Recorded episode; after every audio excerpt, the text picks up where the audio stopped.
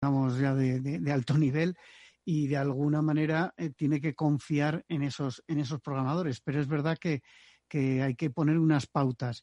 Eh, todo esto forma parte de esa ética que, comentabas. ¿Hay algún código eh, nacional o europeo aplicable cuando hablamos de inteligencia artificial? Bueno, hay muchísimos grupos, grupos de investigación en política, en la industria, que están trabajando eh, en este tipo de, códigos. Por el momento yo diría que es un mercado muy eh, fragmentado, pero va a haber necesariamente una consolidación ah, de este tipo de códigos y la Unión Europea ya presentó el año pasado los resultados de un grupo de expertos con una serie de recomendaciones y siete principios básicos para lo que llaman el, desarrollo de una inteligencia artificial ética eh, o, de confianza, independientemente de si fuera recursos humanos, marketing, publicidad o cualquier otro, cualquier otro entorno, realmente para cualquier sistema de, inteligencia artificial. ¿Y en España se, aplica ya alguna norma o esos grupos eh, tienen algo, eh, digamos, ya mm, público por escrito, por decirlo de alguna manera? No, hay, hay bastantes cosas que, que, han sido publicadas Mm, no hay ninguna norma eh, como tal, es decir, norma de, cumplimiento obligatorio, aparte de las leyes de protección de datos que ya incorporan eh, una serie de obligaciones, parte de ellas generales que se aplican a cualquier procesamiento de datos y algunas obligaciones específicas a la inteligencia artificial. Por ejemplo, la ley ya prevé la prohibición de la toma de decisiones puramente automática eh, por ejemplo, no se puede contratar a una persona únicamente sobre la base de decisiones 100% automáticas. O sea, que digamos que no, no vamos a dejar de momento, de momento, porque esto siempre, como digo yo, está abierto, ¿no? No vamos a dejar toda la decisión a la, a la informática, ¿no? Al, a un código eh, de programación. Eh, pero ¿cómo se tratará el proceso de reclutamiento en el futuro? En el futuro cercano, me refiero, aplicando la inteligencia artificial. Eh, de alguna manera, aunque mm, por esa norma que comentas no se llegue a reclutar eh, a una persona 100% eh, a través de un formulario o de, alguna forma online e, e informática, ¿hasta qué punto influirá la, inteligencia artificial? Bueno, esto ya se está utilizando mm, hoy en día, es de estas cosas que, esa famosa frase que el futuro es hoy, ¿no? Em, la, primera utilización importante de la inteligencia artificial para la selección de candidatos son los filtros iniciales y la preselección de candidatos. Sobre todo hay empresas que reciben miles y miles de currículum eh, que son prácticamente imposible de revisarlos uno por uno de, manera manual. Entonces, cada vez más ya se están utilizando sistemas eh, automáticos y o de inteligencia artificial para realizar los primeros filtros de esos candidatos y para eh, dar una, nota eh, a, cada, a cada candidato para hacer una preselección de los cinco mejores o los diez mejores que a continuación vienen a pasar el proceso más tradicional de entrevistas, eh, voz, cara a cara, etcétera. Eso es un, primer elemento. Y un segundo elemento es que, y además lo estamos viendo mucho con, esta crisis del COVID en la que estamos, por desgracia, es como todo es a distancia hoy en día, pues cada vez más se están haciendo entrevistas por videoconferencia o, entrevistas por teléfono y hay sistemas de inteligencia artificial que se están ya utilizando para ah, detectar eh, los sentimientos de la persona, el estado de ánimo en el momento de la entrevista, si se pone nervioso o nerviosa con una pregunta en concreto o, por ejemplo, cosas como la variedad del vocabulario que utiliza la persona. Esto es, interesante. Eh, avanzando un poquito, estamos en la magia de la publicidad, tenemos que hablar de, marketing y, publicidad. ¿Cómo se puede aplicar? ¿Qué, puede hacer eh, la inteligencia artificial eh, por el marketing en concreto? porque a mí siempre en estos temas hay algo que me, me, surge la duda, ¿no? De hasta dónde eh, las máquinas pueden eh, ayudar siempre, pero hasta dónde pueden sustituir la creatividad del individuo, ¿no? No me imagino a una agencia creativa eh, dejando en manos de las máquinas pues las maravillosas campañas de, publicidad que, nos encontramos en, cualquiera de los medios. Bueno, hay, un debate filosófico de, fondo que, existe prácticamente desde que existe la, informática o incluso en la Edad Media con, los autómatas, es hasta, hasta qué punto una, máquina eh, construida por, el hombre mm, podría llegar a tener una, inteligencia, vamos a decir, auténtica como, la nuestra. ¿no? Hoy en día la inteligencia artificial, aunque la llamemos inteligencia, siguen siendo programas de ordenador que pueden ser muy rápidos. Es decir, una de las primeras eh, aportaciones de la inteligencia artificial es la automatización y la velocidad en los procesos. No necesariamente que hagan cosas que nosotros no podamos hacer, pero que las hagan mucho más rápido. Y entonces esa es una, primera, una primera aportación de la inteligencia artificial. La segunda, y no es necesariamente en el campo de la, de la creatividad, pero sí en el campo de, vamos a decir, de la, de la, detección de lo que podríamos llamar tendencias eh, profundas. Un ejemplo, para, para, saber que en Navidad hay que hacer publicidad de juguetes, no nos hace falta la inteligencia artificial, eso ya lo sabemos.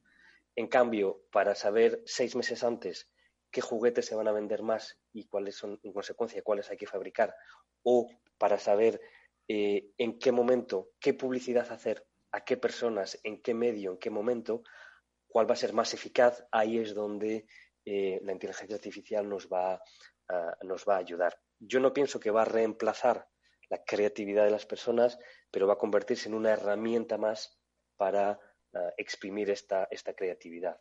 Una herramienta más para, por ejemplo, agencias de comunicación se está empezando a hacer bastante en, páginas web lo que se llaman test AB, que es a ciertas personas se les presenta una versión de la página web, a ciertas otras personas se les presenta una versión diferente y el sistema calcula cuál de las dos es más eficaz y lo va ajustando en, tiempo real. El preparar esas páginas, el pensar esas estrategias, el pensar cómo se van a ajustar, todo eso necesita una creatividad que necesita una persona detrás para, para pensarlo, hacerlo, supervisarlo y controlarlo. Muy bien, pues eh, muchísimas gracias eh, por participar hoy con nosotros en la magia de la publicidad en Capital Radio. Eh, te invito a que te quedes, eh, José Alberto, Data Protection Officer de Cornerstone, eh, ya que al final del programa, en la última parte, tenemos una tertulia sobre el mundo sin cookies en el que vas a, participar. Nosotros continuamos en esta mañana de viernes en Capital Radio, en la magia de la publicidad, con Alba Domínguez Escudero, directora de marketing de UBIT o UBIT. bienvenida, Alba. Hola, muchas gracias. Y también tenemos a Marta Pérez Ujena Echanove, eh, Commerce Executive de Publicis Media. Bienvenida, Marta. Buenos días, muchas gracias. Bueno, eh, Alba y Marta están con nosotros hoy en La Magia de la Publicidad para hablar de una guía de buenas prácticas de e-commerce eh, que ha lanzado la asociación IAB. bueno, pregunta abierta para las dos. ¿En qué consiste esta guía de buenas prácticas? Bueno, pues la guía surge a través de la Comisión de E-Commerce como tú decías, que en mayo nos propone hacer una guía sobre buenas prácticas en e-commerce. Y bueno, nos pareció que era un momento muy interesante por todos los cambios que está habiendo en el sector. Y Alba, Cristina, que no puede estar aquí hoy, y yo hemos estado pues desde entonces trabajando en ella con la idea de crear un documento que pudiera pues ayudar y guiar a las marcas y donde pudieran inspirarse, ¿no? Es, al final es una guía básica en la que hablamos pues, de los puntos principales que deben tener en cuenta las marcas a la hora de sumergirse en el mundo del e-commerce y, de trazar una estrategia de trabajo. Y Alba, ¿qué objetivos os planteasteis? ¿Qué objetivos tiene esta guía cuando, cuando os planteasteis o, os, pidieron hacerla? Eh, ¿Cuáles fueron esos primeros objetivos para, bueno, para hacer una guía de algo que, ya todos conocemos, algo muy, muy conocido, pero que evidentemente eh, tiene que tener también sus, reglas y sus recomendaciones, sobre todo, como digo yo siempre, y luego entraremos en ese tema, eh, para las pymes, ¿no? que muchas veces eh, son las grandes olvidadas de estos temas. Cuéntanos algo. Sí, eh, justo nosotras pensamos en esta situación en que ahora con todo, con todo tema COVID, pandemia y demás, eh, las ventas han cambiado y hay muchos, muchos players que necesitan una base, unos tips que les acompañen en este proceso de creación de un e-commerce.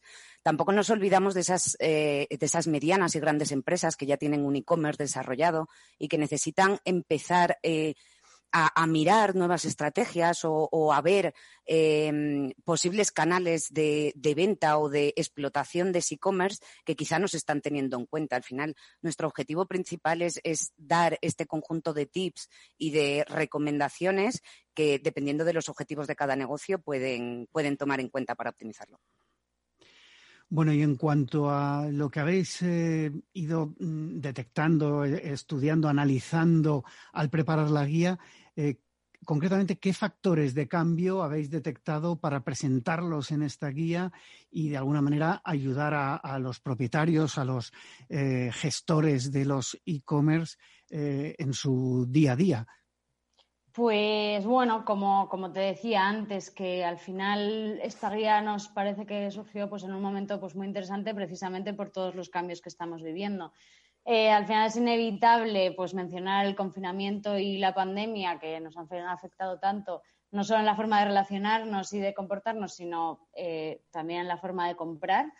Y es que pues no solo aumenta el número de personas que compran, sino eh, los segmentos de la población que están comprando online y las categorías de producto que se están comprando online, cosas que igual antes no nos planteábamos comprar online, ahora forman parte de, nuestra lista de la compra, ¿no? Entonces esto ha hecho pues que el e-commerce sea uno de los grandes beneficiados de esta situación. Pero bueno, no es solo, no es solo eso, sino también pues una aceleración de la digitalización en todos los sentidos, ¿no? Desde el shopper hasta nuevos modelos de consumo en los que el e-commerce pues, va a tener un papel fundamental y en los que la personalización de los mensajes y la experiencia de compra pues marcarán pues la diferencia. Y pues eh, esto implica una necesidad de transformación en propuesta de valor, en servicios, procesos, que ha dejado a muchas, a muchas empresas pues un poco fuera de juego y ante todo este cambio pues surge pues la necesidad de una guía que ayude a marcar un poco un camino, ¿no? Alba, ¿qué apartados básicos podrías eh, destacarnos de esta guía de e-commerce de IAB? Eh, nosotras hemos, hemos, dividido esta guía en ocho, ocho, capítulos principales, en el que, por supuesto, empezamos con un contexto de cómo, cómo se relaciona y cómo, cómo, compra, cómo es ese comportamiento del usuario, relacionándolo con la situación actual, que es inevitable eh, nombrarla. Y eh, y seguimos con un desarrollo, o sea, damos tips sobre el desarrollo de un e-commerce, tanto de este enfrentamiento o, posible dualidad que tenemos entre un marketplace y un e-commerce, damos posibles tips, eh, incluso hablamos de los tipos de CMS que puedes llegar a tener para desarrollar un e-commerce, de las posibilidades de llegar a hacerlo ad hoc dependiendo del tipo de negocio que tengas. Hay uno de los capítulos que es uno de los más extensos que tiene ese perfil más marketingiano en el que hablamos del lanzamiento de un e-commerce, de qué puntos deberías tener en cuenta, por supuesto, una estrategia SEO, un PPC, eh, cómo las redes sociales pueden ser un, canal de apoyo, incluso un canal de venta en muchos casos, eh, sin olvidarnos, por supuesto, de, este, mm, de esta parte de medición que para nosotras es súper relevante a la hora de desarrollar todo este e-commerce y poder medir si tus estrategias están siendo Em, acordes a lo, que, a lo que está buscando tu público. Para nosotras eh, era muy importante también toda la parte mobile, por eso incluimos incluso una parte de, búsqueda por voz, incluimos la parte de comprar desde una app. Quizá eh, a la hora de plantearte desarrollar un e-commerce, eh, lo más aconsejable para ti por tu tipo de negocio no es una web, sino que, sino que tu público está en el móvil y con una app puedes suplir esa necesidad. Al final intentamos dar una visión muy general para que eh, cualquier usuario que pueda coger esta guía y se esté planteando meterse en esta interminable aventura eh, pueda encontrar diferentes caminos por los que seguir. Eh, una pregunta mm, para las dos, no sé, una pregunta genérica, pero eh, ¿creéis que eh, las empresas españolas en general están preparadas para, para, afrontar lo que es el, crear un e-commerce eh, digamos, en condiciones. Y, me explico, eh, no solamente coger a lo mejor una, un, plugin, una, un desarrollo ya hecho, estándar y, muy cerrado muchas veces, que, bueno, pues se añade a la web. Ya tengo una web que a veces son dos páginas simplemente diciendo mi marca y vendo zapatos y de repente metes ahí algo que, que te han dicho, no, tú pones esto ahí y ya tienes un, eh, ya tienes un e-commerce. Bueno, sí, tienes una tienda online, pero, pero eso no es un desarrollo de e-commerce. ¿Cómo, ¿Cómo, lo veis vosotras por vuestra experiencia? Yo creo que es, es, justo lo que dices. Al final, tener un e-commerce no es tener una pasarela de pago en una web.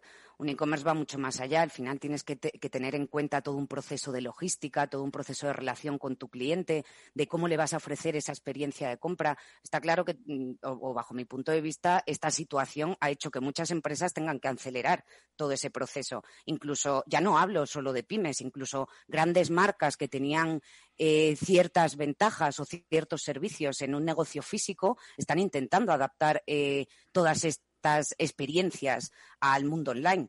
Todo, yo creo que todo, toda cosa tiene su aquel, que las empresas, eh, muchas de ellas no están, no están preparadas para este proceso, sí lo creo, que están haciendo ese esfuerzo a un ritmo trepidante últimamente, eh, también es cierto. Hemos visto, de hecho, algunos casos de grandes eh, retailers, uno de los grandes conocidos en, España, que ha tenido que hacer una carrera de un sprint eh, rápido para, posicionarse, porque si no, al final te quedas, te quedas fuera. Eh, enlazando con esto, me gustaría saber vuestra opinión mm, respecto al e-commerce frente al, digamos, bueno, de, de, una empresa con su web y su, su e-commerce particular frente a los marketplaces. Eh, ¿Qué es mejor? ¿Y dónde debe estar una pyme? Porque eh, muchas veces hablamos de, los grandes jugadores, de esos grandes eh, retailers por todos conocidos y, bueno, pues suelen tener muchos recursos, incluso un, equipo propio que, les desarrolle todo esto y probablemente estén en todos los, en todos los puntos de contacto con su, con su consumidor, pero no tanto las pymes que probablemente ni saben por dónde, por dónde empezar os relanzo la pregunta. E-commerce frente a marketplaces. ¿Para quién es y, dónde debería estar una pyme? Este es un capítulo que nosotras eh, desarrollamos dentro de la guía porque nos parecía muy relevante. Era justo esta duda que tú planteas de, vale, yo me planteo eh, empezar con un negocio online. ¿Qué hago? ¿Me pongo en un marketplace y me olvido? Em, todo depende. Al final, eh, para nosotras era muy relevante el que, el que empieces a tener en cuenta qué te ofrece cada cosa. Es decir, en un marketplace eh, está claro que vas a poder tener, por ejemplo, unos procesos de logística muchos, mucho más gestionados.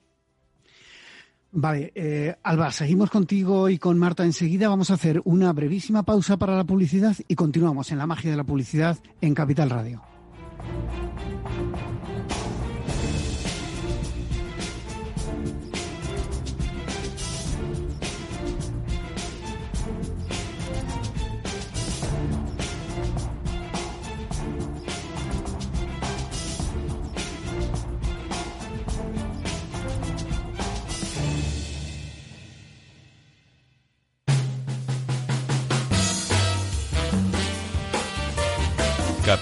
Radio, Música y Mercados.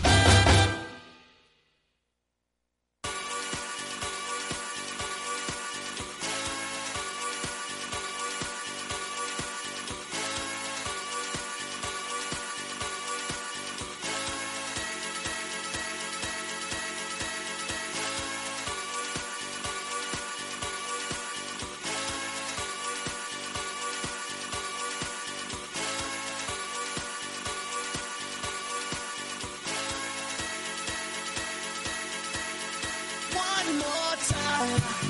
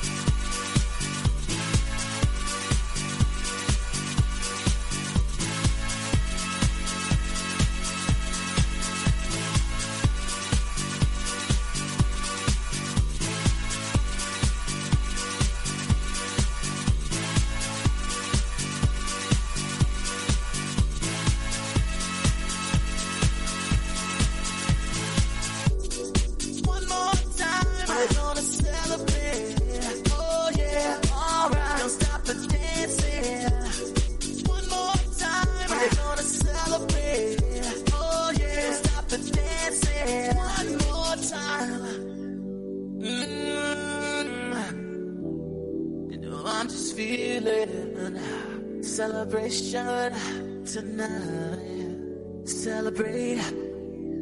Don't wait too late.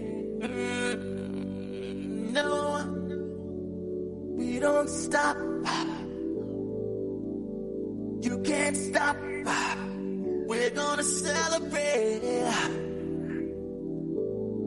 One more time.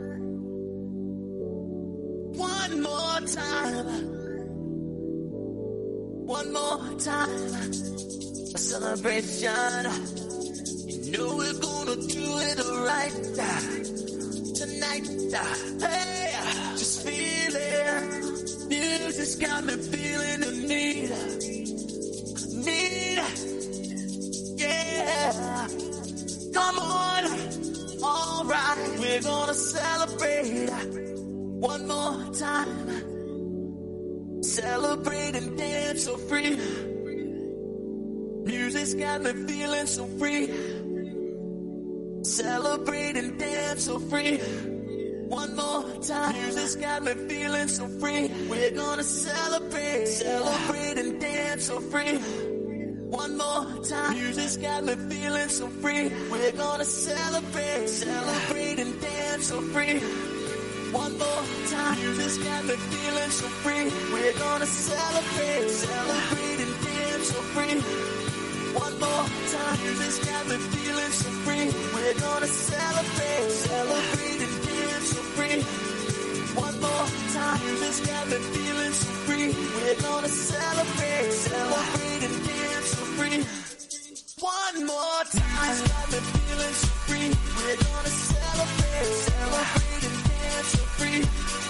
One more time, this got me feeling so free. We're gonna celebrate, celebrate and dance so free. One more time, this got me feeling so free. We're gonna celebrate, celebrate and dance so free. One more time, this got me feeling so free. We're gonna celebrate. One more time, got me feeling so free. We're gonna celebrate, celebrate and dance so free. One more time, this got me feeling so free. We're gonna celebrate, celebrate and dance so free. One more time, this got me feeling so free. We're gonna celebrate, celebrate and dance so free. One more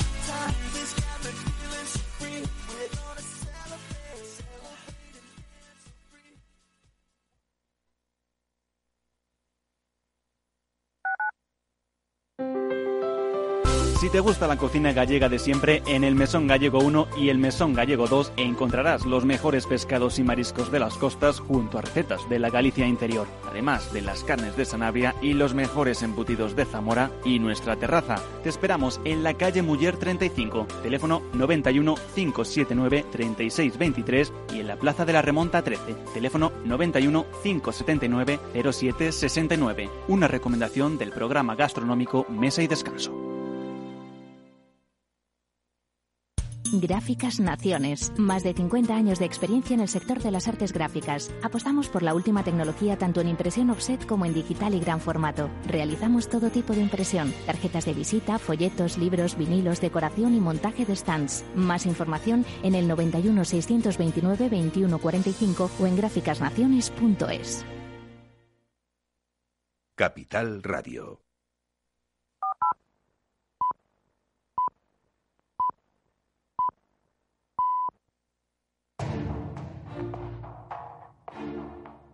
La magia de la publicidad con Juan Manuel Urraca.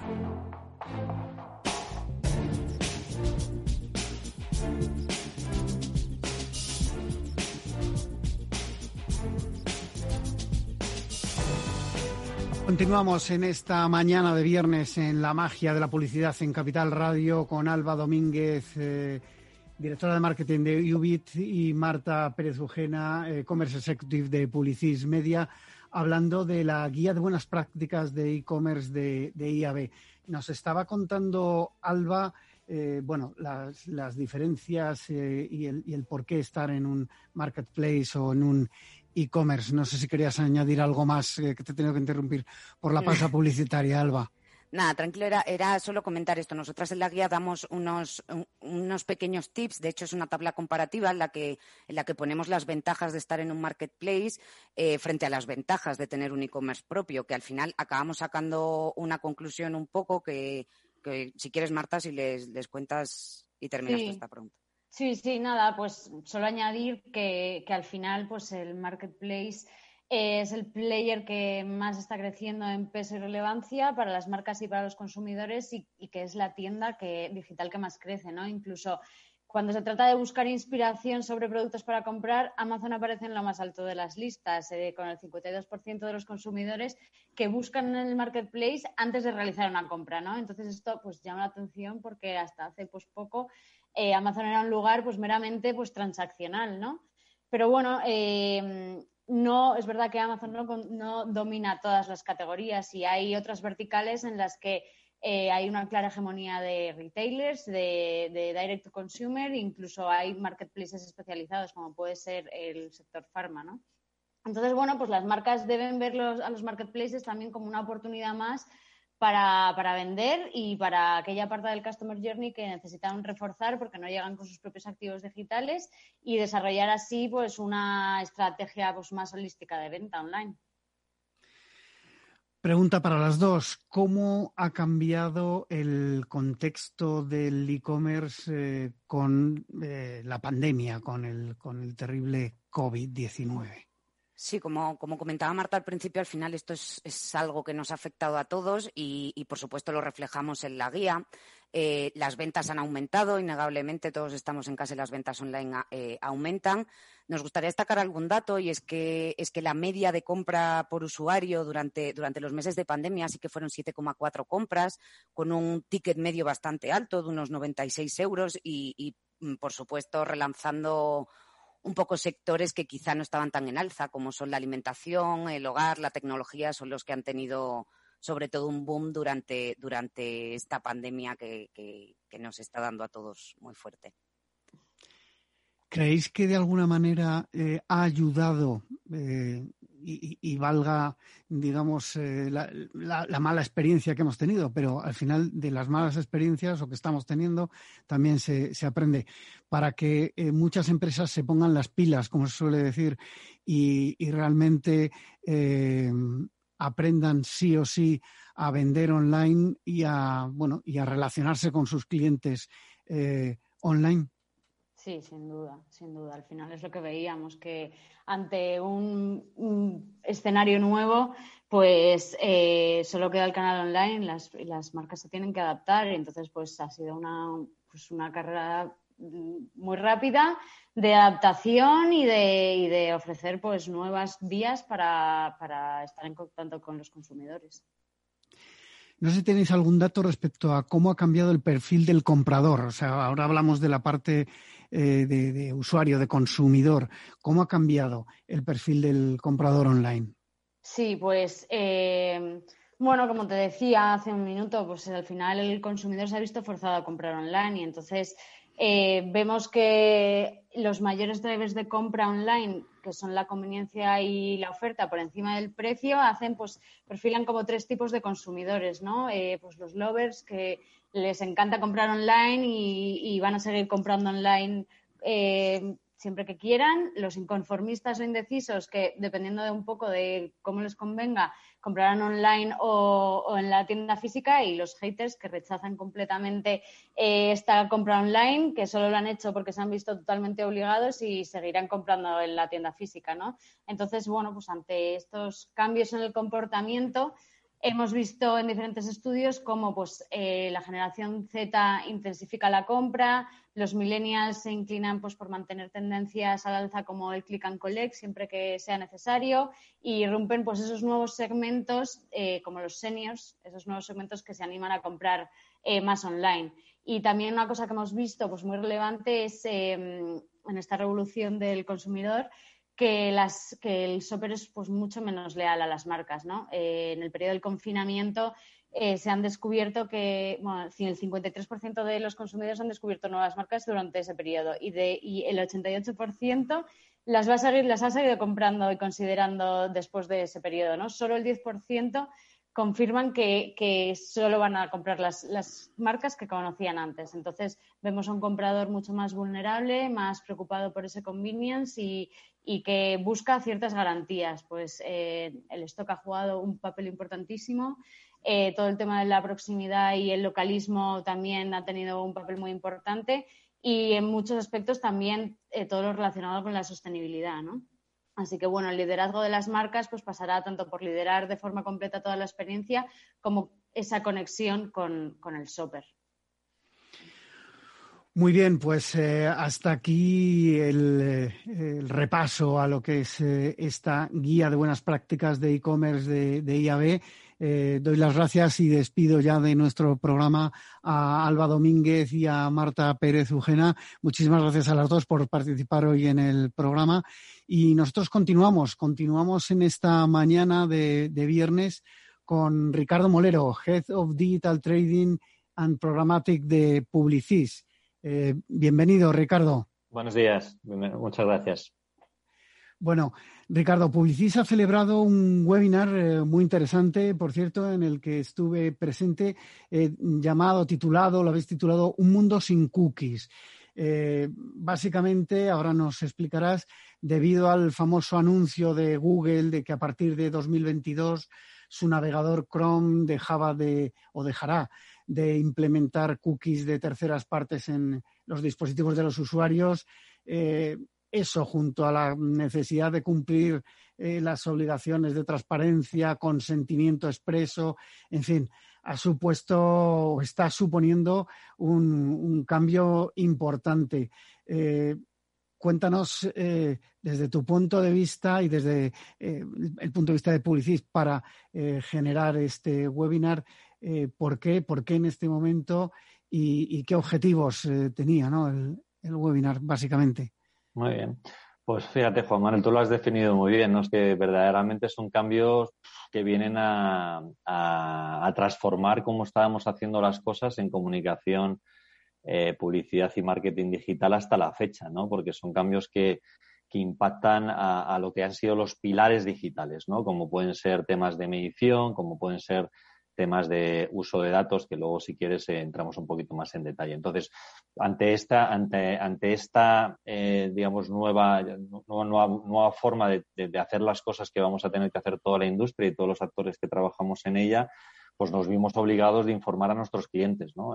porque, porque son, son aspectos que, que también tienen que trabajar ellos de, de primera mano, ¿no? E incluso también a todos nuestros partners, ¿no? Y por eso también hicimos este webinar no solamente enfocado a bueno, pues anunciantes de nuestra cartera, sino también a otros posibles anunciantes que podrían estar interesados, aunque no sean clientes nuestros, y también a partners como pueden ser los propios soportes e incluso los players tecnológicos que también tienen mucho que decir a la hora de adaptarse a este nuevo ecosistema eh, sin cookies que tendremos en algún momento del año que viene, ¿no? Entonces, bueno, pues esa es un poco la razón principal por la que llevamos a cabo este webinar y nuestro espíritu y nuestro objetivo es seguir continuando eh, informando al sector de todo lo que está pasando, ¿no? Porque desafortunadamente acabamos de empezar, quiero decir, ¿no? O sea, esto es muy cambiante, eh, existen iniciativas que van a estar eh, mutando a lo largo de todos estos meses que nos, que nos quedan hasta el apagón y por lo tanto yo creo que esto es necesario hacer un seguimiento muy, muy periódico de cuáles son las principales novedades y, cambios que al final nos llevarán a que podamos seguir haciendo lo que estábamos haciendo a nivel de personalización, eh, bueno, pues en este caso sin cookies y con otros, otro tipo de elementos. ¿no? Bueno, luego entraremos en detalle en la tertulia, eh, pero de alguna manera para sentar las bases también, ¿no?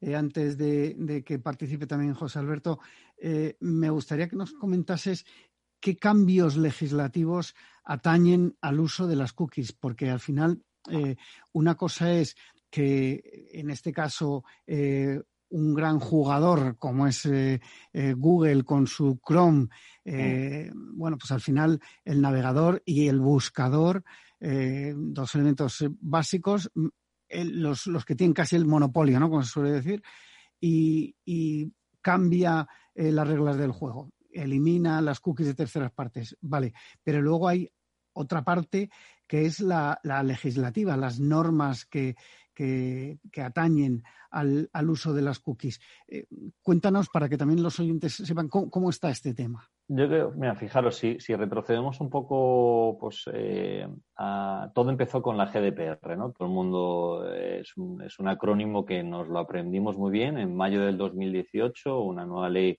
relativa a la protección de datos que además fue a nivel europeo, porque en Estados Unidos quizá la legislación, como todos sabemos, es más laxa en este sentido. Entonces, salvo en algunos estados como, como puede ser California, que se aproxima más a la legislación europea, pero todo empezó ahí con la GDPR, donde, donde había ciertos datos que eran importantes para la industria, como pueden ser las IPs, como pueden ser temas de comportamiento de usuarios, donde ya se empezaban a considerar datos personales. ¿no? Entonces, ahí hubo un cambio bastante importante en relación a cómo clasificar esa tipología de datos.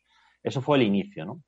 Y luego, pues claramente, eh, bueno, lo que nos ha venido también a, trastocar ¿no? y, a, revolucionar todo, todo este mundo es precisamente lo que en, octubre del año pasado eh, vía ley de protección de datos con el cambio de consentimiento, ¿no? que eso también es un factor muy importante. Hasta ahora, eh, simplemente el hecho de navegar por un, por un website, eh, bueno, pues se, suponía eh, que estabas dando el consentimiento a que tus datos fuesen utilizados, ¿no? Y no tenías que aceptar mm, prácticamente nada, simplemente el hecho de navegar, bueno, pues se daba, por supuesto, de que, de que dabas consentimiento a que tus datos fuesen utilizados, ¿no?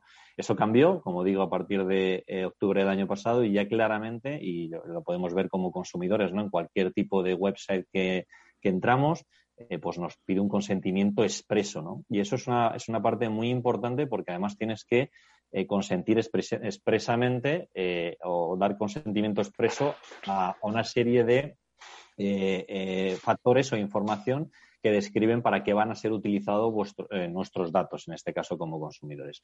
Y eso pues es un cambio clave, ¿no? Porque lo que va a provocar, lógicamente, es que oye, pues como no seamos relevantes, cuando digo no seamos relevantes, tanto del lado del publisher como del lado del anunciante, eh, a la hora de ofrecer eh, algo a cambio como consecuencia de utilizar sus datos, pues lo más normal es que el usuario no dé el consentimiento, ¿no? Entonces, bueno, pues esto es un factor, eh, yo creo que muy clave, que tuvimos inicio, como decíamos, con la GDPR y ahora con el consentimiento, que ha provocado esto. Y en relación al tema de las cookies de terceros, bueno, había navegadores que eran minoritarios en España que ya los habían, ya las habían eliminado las cookies de tercero, como pueden ser el navegador de Apple o, Firefox en, eh, que también son, es un navegador con una penetración relativa. Lo que pasa que entre ambos pues no sumaban prácticamente ni un 15%, entre un 10 y un 10% de, de penetración, ¿no?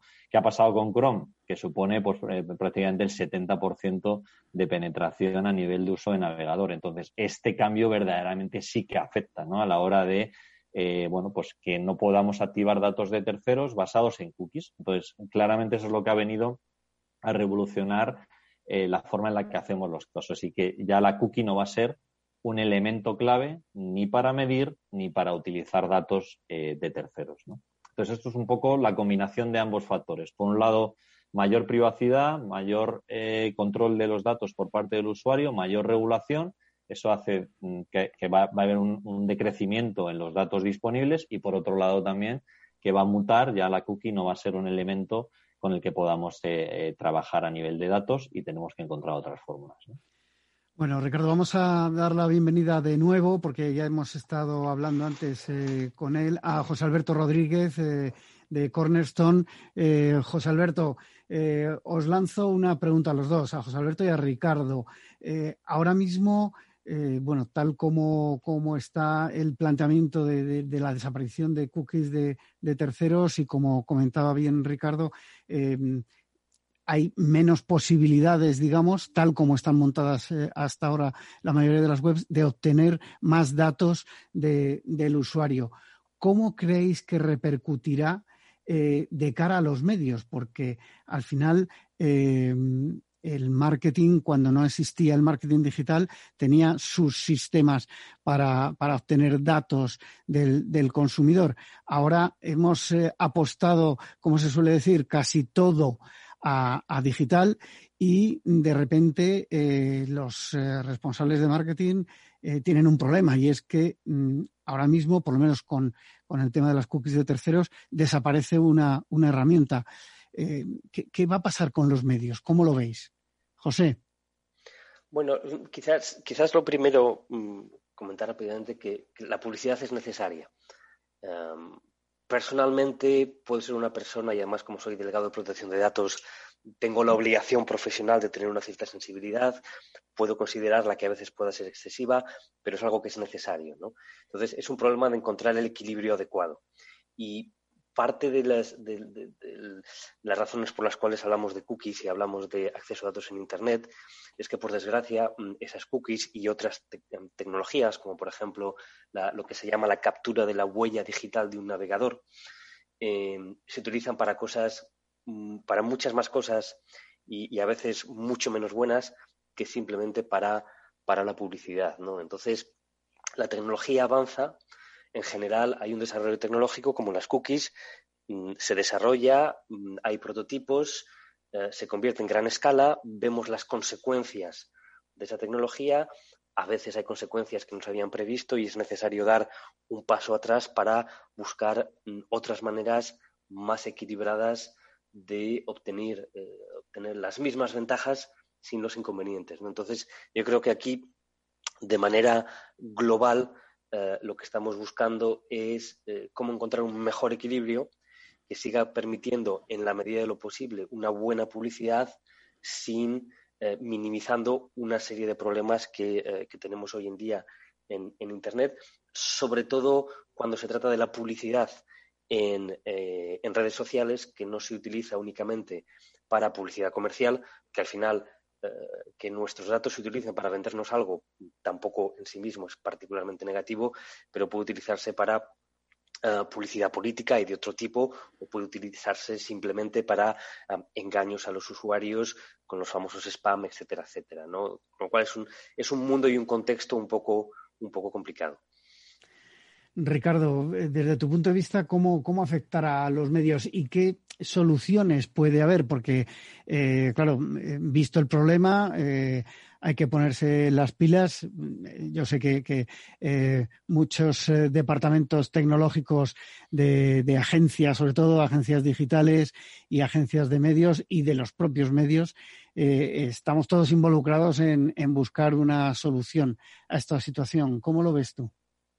Bien, yo como, decía, estoy de acuerdo con José, eh, con José Alberto de, que esto va a ser bueno para la industria. Al final, eh, bueno, pues vamos a tener una industria mucho más de mayor calidad, porque nosotros mismos como consumidores lo que queremos saber es perfectamente qué hacen con nuestros datos y, decidir a quién damos nuestros datos. Por lo tanto, al final del camino va a ser bueno.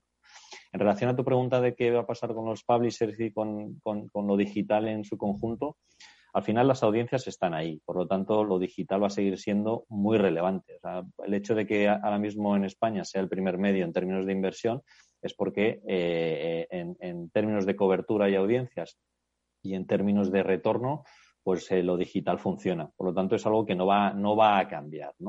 Lo que tenemos que encontrar es nuevos métodos eh, para seguir haciendo personalización eh, a escala vía disciplinas como pueden ser social o como pueden, o pueden ser programática, eh, como lo estamos viniendo o como estábamos, como estamos haciendo ahora mismo. Y esas vías se van a encontrar. Entonces se van a encontrar, ya lo, decíamos en nuestro webinar, oye, el, tema de identificadores, pues claramente va a ser una alternativa a las cookies y existen muchos eh, players que van a encontrar una forma mucho más fácil, como pueden ser los, los famosos Wallet Garden, que ya tienen todos sus datos basados en identificadores y con consentimientos, etcétera, y que están preparados para hacerlo, y, otro, y otros players en las que están trabajando iniciativas a lo largo de este año para encontrar también ese identificador y que podamos seguir trabajando con audiencias basados en datos. ¿no? Entonces, el publisher al final eh, va a encontrar esos métodos, los va a encontrar y todos sus datos eh, que, además es eh, muchos de ellos, o sea,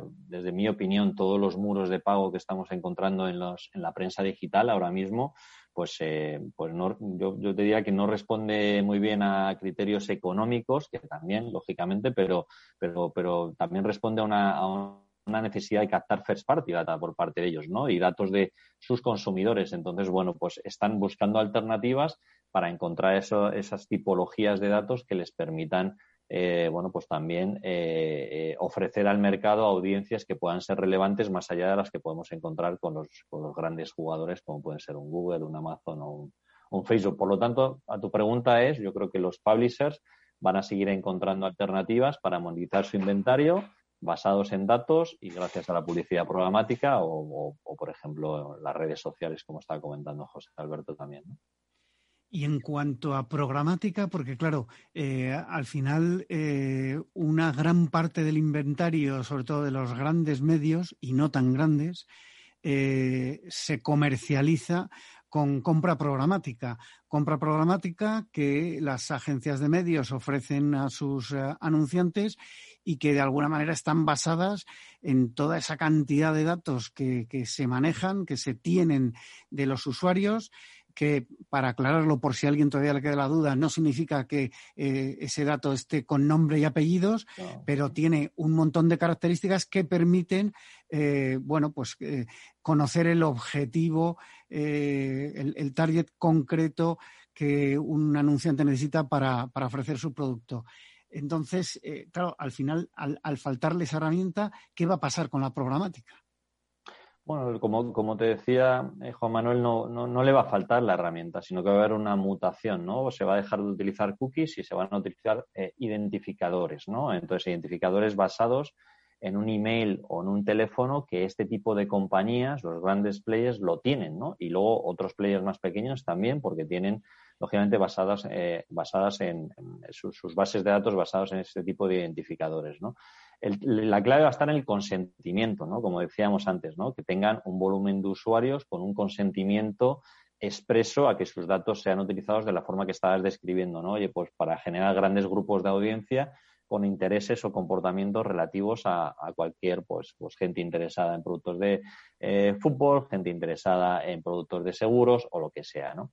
Entonces, eh, insisto, o sea, como, decíamos también en nuestro webinar, es un mensaje de tranquilidad a toda la industria porque no va a desaparecer la publicidad programática. Es más, la publicidad programática se está extendiendo a otros medios que ya están basados con identificadores. Por ejemplo, toda la publicidad que estamos haciendo en televisiones conectadas vía eh, DSPs, con publicidad programática, no están basadas en cookies, están basados en identificadores en este caso del dispositivo de Smart TV. Por lo tanto, eh, simplemente desde mi perspectiva va a, haber, una mutación de la cookie a ese identificador y por lo tanto vamos a seguir trabajando con audiencias y haciendo personalización.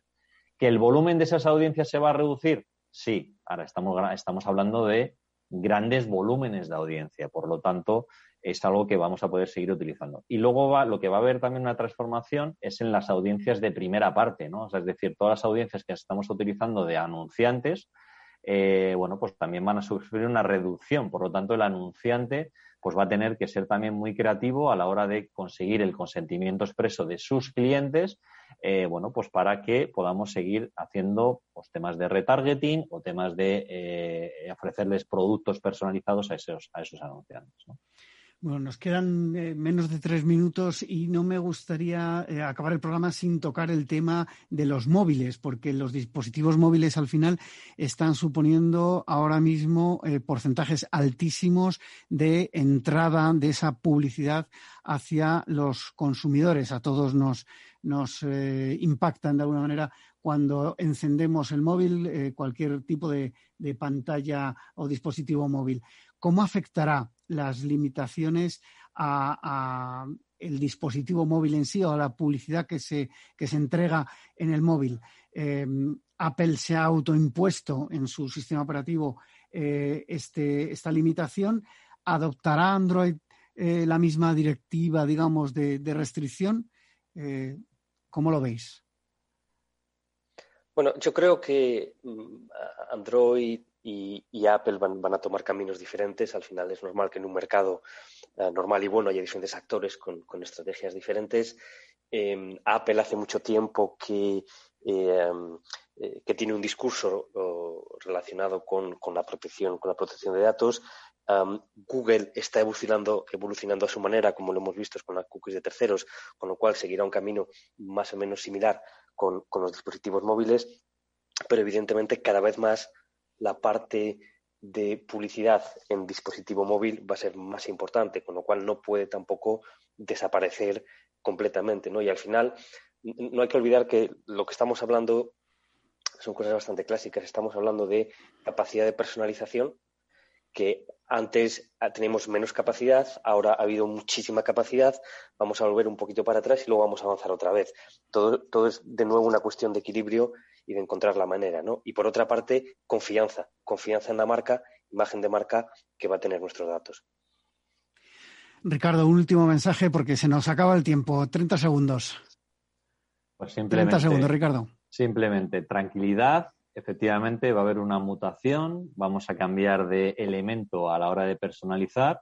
Bueno, sufriremos seguramente al principio, pero como bien decía José Alberto, la industria va a estar claramente preparada eh, tanto desde el lado de la oferta como el lado de la demanda, para poder seguir haciendo personalización a través de lo digital y no solo digital, porque la personalización se va a extender a, medios tradicionales.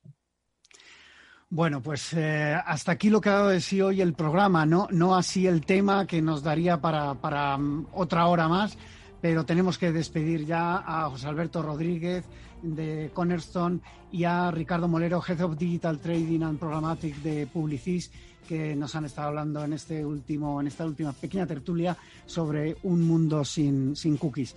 Y a todos ustedes les espero el próximo viernes en la magia de la publicidad en Capital Radio. Les habla Juan Manuel Urraca.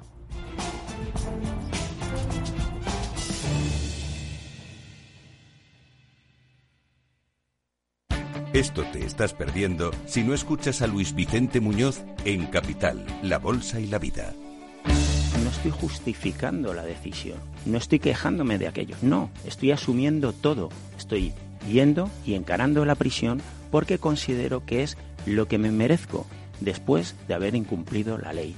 Pero por supuesto, también soy un hombre libre y puedo emprender de nuevo. No te confundas. Capital, la bolsa y la vida con Luis Vicente Muñoz, el original.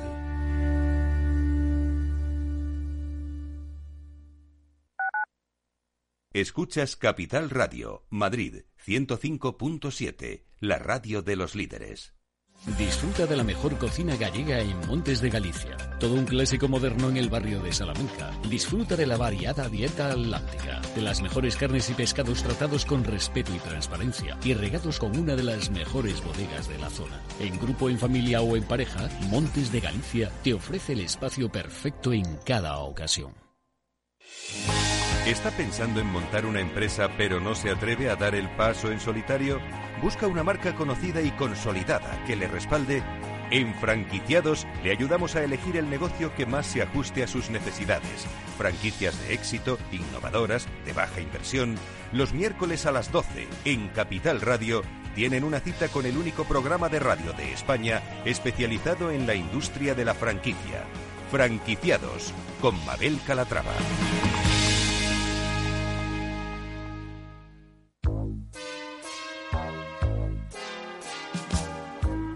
Bueno, la siguiente consulta nos llega desde Bulgaria, desde Sofía, la capital. Julen, buenos días. Muy buenos días, eh, señor Vicente y señor titulante. ¿Sigue usted Capital Radio en Bulgaria? Sí, hombre, lo cojo por internet cada día, ¿eh? Capital Radio es el que mejor lo, lo, lo, lo capto, vamos, inmediatamente. Ahora mismo, mire, le puedo poner aquí. ¡Arriba! ¿Eh?